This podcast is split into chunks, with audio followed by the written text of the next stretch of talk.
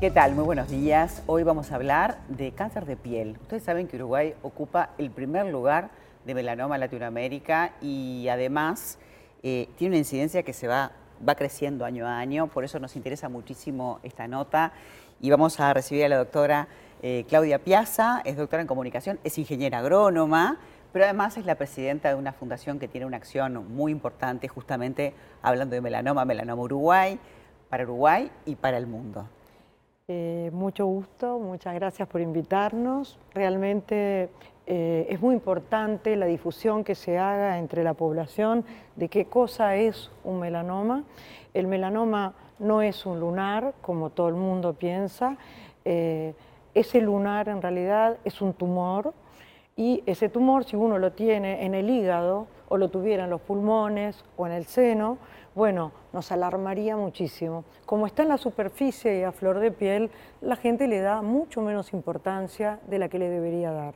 El melanoma es el tipo más agresivo de los cánceres de piel y Uruguay es el primer país de Latinoamérica y el tercero en el mundo con incidencia de cáncer de piel en su población, con una muerte de un uruguayo cada cuatro días, lo cual es inaudito, y con unos costos de cura muy altos, porque, bueno, yo soy viuda, de un señor, de, mi marido, se murió de melanoma hace ya 16 años, a los 37 años. ¡Qué joven! A los 37 años, dejándome a mí con un chico de 9 años y una chica de 12. Eh, y bueno, ahí este, nos pidieron, me pidieron que empezara a hacer Melanoma Italia, esta fundación Melanoma Italia, y yo vivía, me había venido a vivir a Uruguay porque él era italiano, y dije, bueno, bárbaro, yo fundo Melanoma Italia, pero también fundo Melanoma Uruguay. Claro, Donde también en Italia tenemos un problema de melanoma muy alto eh, en la población.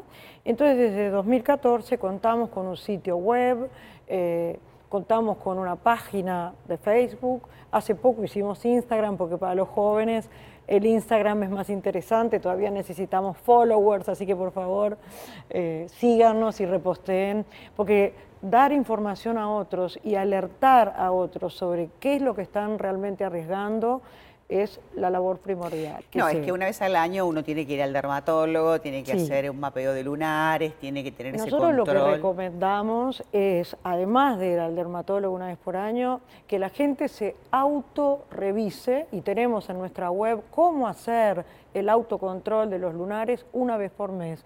Porque el melanoma lo que tiene de particular es que el tiempo de reproducción celular de una metástasis de melanoma es de 20 días de 20 días. Eh, mi marido fue con la metástasis y le dijeron, no, usted está muerto. A mí me dijeron, su marido está muerto, su marido tiene 20 días de vida. bueno, eso ahora cambió porque hay con qué darle, digamos, está la inmunoterapia, está la targeted therapy, que es para la mutación BRAF, cuando te hacen el análisis de mutación genética, te dan el pembro, pembrolizumab, que es para eh, es una targeted therapy para esa mutación. Si no la tenés, inmunoterapia. Bárbaro.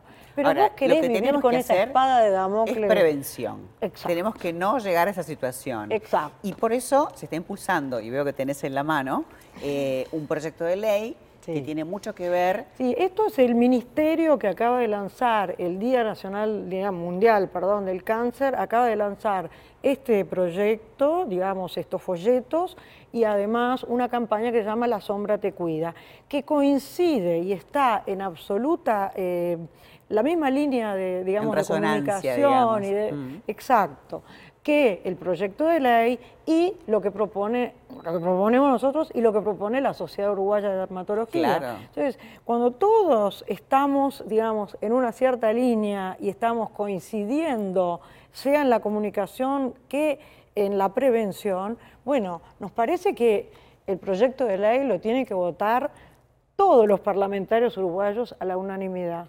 Y el proyecto de ley habla de varias cosas muy interesantes. Por supuesto, sabemos que los horarios del sol, los cuidados del sol, los repetimos todo el tiempo, entre las 10 y las 4 de la tarde no hay que estar al sol, ni siquiera bajo una sombrilla. Se, terminó aquello de ir con el sanguchito a la playa todo el día y sobre todo los niños, ¿no? que no pueden tomar así sol directo y cuando son pequeños. Pero las camas solares, ¿no? Las, camas, solares, son, una y no solo las camas solares. Las camas solares están, hay dos países que ya las tienen reguladas. En Australia están prohibidas para toda la población y en Estados Unidos, según los estados. Pero yo estoy muy orgullosa de este proyecto de ley porque somos a nivel mundial el primer país que propone que haya cuidados en la infancia, que haya cuidados en la enseñanza, que los chicos cuando van al recreo tengan un espacio de sombra Eso es parte de lo que propone, ¿no? La ley de que haya sombra, de que haya sombrero de la ancha, que haya información para los chicos que uno Y además los trabajadores. Es, el primer proyecto de ley que se ocupa de... Hay, trabajadores que están todo el día a la intemperie, Totalmente. desde los pescadores a los agricultores, a los jardineros, eh, digamos, hay miles de personas, mm, los guardavidas, toda la gente que, trabaja al aire libre. Es la luz solar la que tenemos que evitar y evitar sobre todo a los niños y a los adolescentes. Y con respecto a lo que decíamos de las camas solares, prohibirla en, jóvenes menores de 18 años, que eso es una de las cosas que se proponen. Decís que en otros países de repente ya está este, mucho más claro lo que sucede y que además haya un contralor de los equipos, porque porque esos equipos a veces eh, no están en condiciones. Ah, sí. ¿No? Yo le decía recién a, Lucía. Es nuestra productora del programa y además. Y lo que está salvando a nuestros jóvenes es las salidas nocturnas, porque salen hasta tan tarde. Que de día duermen. Que de día duermen y van a la playa después de las 5 de la tarde. Y es lo que nos está salvando. Ahora, lo que hay que tomar conciencia es que el bronceado ya no está de moda. La piel natural es lo que está de moda. Eh, en todo el mundo hay como una vuelta a esa cosa de decir, bueno, vamos a hacer, si el pelirrojo es pelirrojo, es pelirrojo, eh, si el rubio es rubio, es más blanco y es más blanco.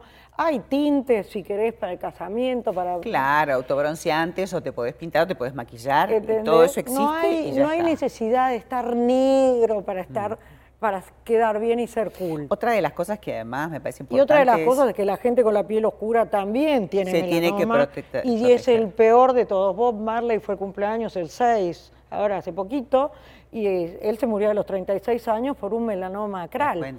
Un melanoma de la uña, de la uña, perdón, que le sale una mancha en la uña, le había salido en el dedo gordo del pie. Como era un gran jugador de fútbol, un gran fan del fútbol, pensó, me lastimé, claro, no le dio y lo dejó se murió a los 36 años y no era ciertamente ni rubio no, y también, viste que a veces eh, la propaganda o el creer que, que lo natural o, fomentar el tomar sol para no sé qué es cool y que está todo bien, eso también está previsto para que no sea así y aparte difundirlo, ¿no? Contar de que de verdad...